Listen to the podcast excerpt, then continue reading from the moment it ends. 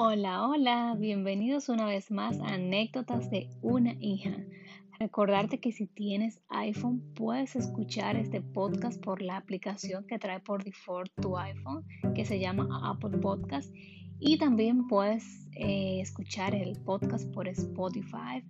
Estas dos aplicaciones ambas te dan la opción de compartir con tus seres queridos, con amigos y familiares por aplicaciones como Instagram y WhatsApp. Así que ya sabes. En esta ocasión, mis queridos, vamos a hablar de la importancia de ser justos. Y para hacer referencia a este tema, pues eh, vamos a leer la historia o vamos a darle continuidad a la historia de Abraham, en donde dice que Abraham intercede por Sodoma. Sí, Sodoma, de Sodoma y Gomorra, esta ciudad perdida. Entonces, esto lo vemos en Génesis en el capítulo 18, iniciando desde el 16 hasta el 33, vemos algo muy particular.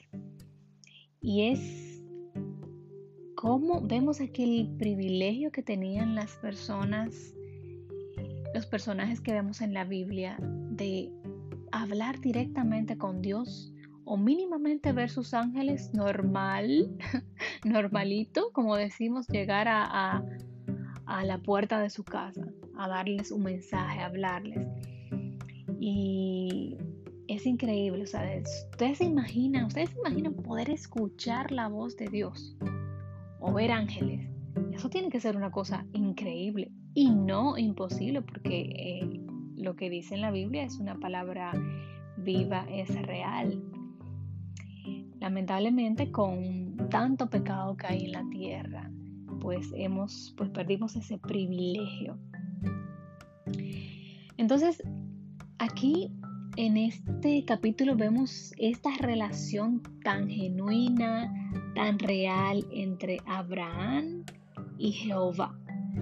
Es tal, tal la relación que aquí vemos en este capítulo cómo se hablan normal, de tú a tú, por así decirlo, o una conversación muy relajada o muy dinámica entre padre e hijo, como, como lo vemos, por ejemplo, imagínense que ustedes son, que ustedes son eh, el mayor de varios hermanos.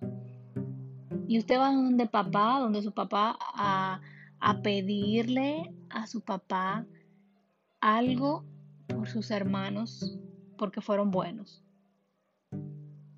Como por ejemplo, papá, mira, Anita se portó muy bien, hizo la tarea, me ayudó con los quehaceres de la casa. Déjala ir conmigo, déjala ir. Déjala ir conmigo al parque, déjala ir conmigo a salir. O sea, ese tipo de intercesión porque tú entiendes que esa persona fue justa, se portó bien, ¿verdad? Pues esto es lo que vemos en este capítulo, en donde Jehová pues le está, está a punto de darle la noticia a Abraham de que Sodoma y Gomorra iba a ser destruida. Y vemos incluso cómo el, mismo Dios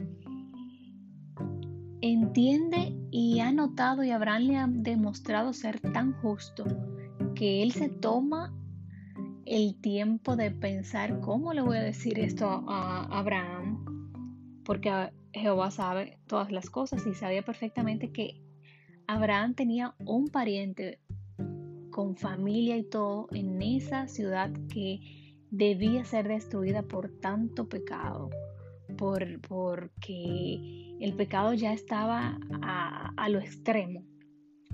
Y vemos en el versículo 17 cómo Jehová se cuestiona y dice, encubriré yo a Abraham lo que voy a hacer habiendo de ser Abraham una nación grande y fuerte y habiendo de ser benditas en todas las naciones de la tierra. Que dicho sea de paso, esa fue la promesa que Dios le hizo a Abraham desde eh, el principio, desde que lo llamó. Entonces, vemos el cuidado incluso de Dios para hablarle a, Abraham.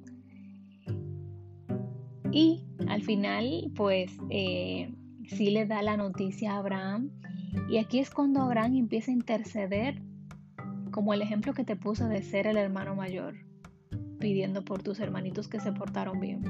Aquí es donde Abraham empieza a ablandar el corazón de Jehová, ablandar el corazón de Dios para, para lograr que su pariente justo y bueno pues se salve. Y empieza hablándole a Dios directamente de su, de su justicia, de lo justo que es Él, de, sus promesas, de cómo cumple. Eh, y logró ablandar el corazón de Dios. Entonces Abraham le hace la pregunta para, empezar a, a interceder. Le, dice, quizás haya 50 justos dentro de la ciudad. ¿Destruirás también y no perdonarás al lugar por amor a los 50 justos dentro de él? Y empieza a decirle que lejos de él está el hacer tal cosa, que no haga morir al justo con el impío. Y entonces Jehová empieza a responderle por cada intercesión. Si hallare en Sodoma cincuenta justos dentro de la ciudad, perdonaré a todo este lugar por amor a ellos. Y Abraham continúa, continúa bajándole de a poquito, como mira. Y si realmente no son 50 y son 40, y si no son 40 y son 35, hasta que llega a la cantidad realmente que a Abraham le constaba, que eran justos, que era la familia, era su sobrino con toda su familia, sus yernos, que al final se resumía a un aproximado de 10 personas. Y cuando llega ya al final, le dice, no se enoje ahora mi señor, si hablare solamente una vez, quizás se hallarán allí 10. Y como en las demás peticiones, hasta que Abraham llegó a su cantidad de 10, Jehová vuelve y le dice, no la destruiré por amor a esos diez. Y al final dice que Jehová se fue luego que acabó de hablar con Abraham y Abraham volvió a su lugar. Punto final del capítulo. O sea, es como, era como algo tan normal. Era como esa relación de padre a hijo y no como de, de un siervo a su amo. No sé si me captan la idea. Y sobre todo, lo que Abraham le estaba pidiendo estaba dentro de la voluntad de Dios. Abraham le estaba pidiendo por los justos que habían allí. Entonces, eso nos lleva a la cuestionante de, ¿nosotros, ustedes creen que ustedes sean tan justos de que alguien ore por ustedes y Dios les salve por esa oración. Llegaremos a ser tan justos como ese sobrino de Abraham, que Dios reconoció en él lo justo que era, y por solo Abraham orar por él y su familia, pues se salvó de la destrucción masiva de esa ciudad. Si alguien orara por ti de esta manera, te salvarías.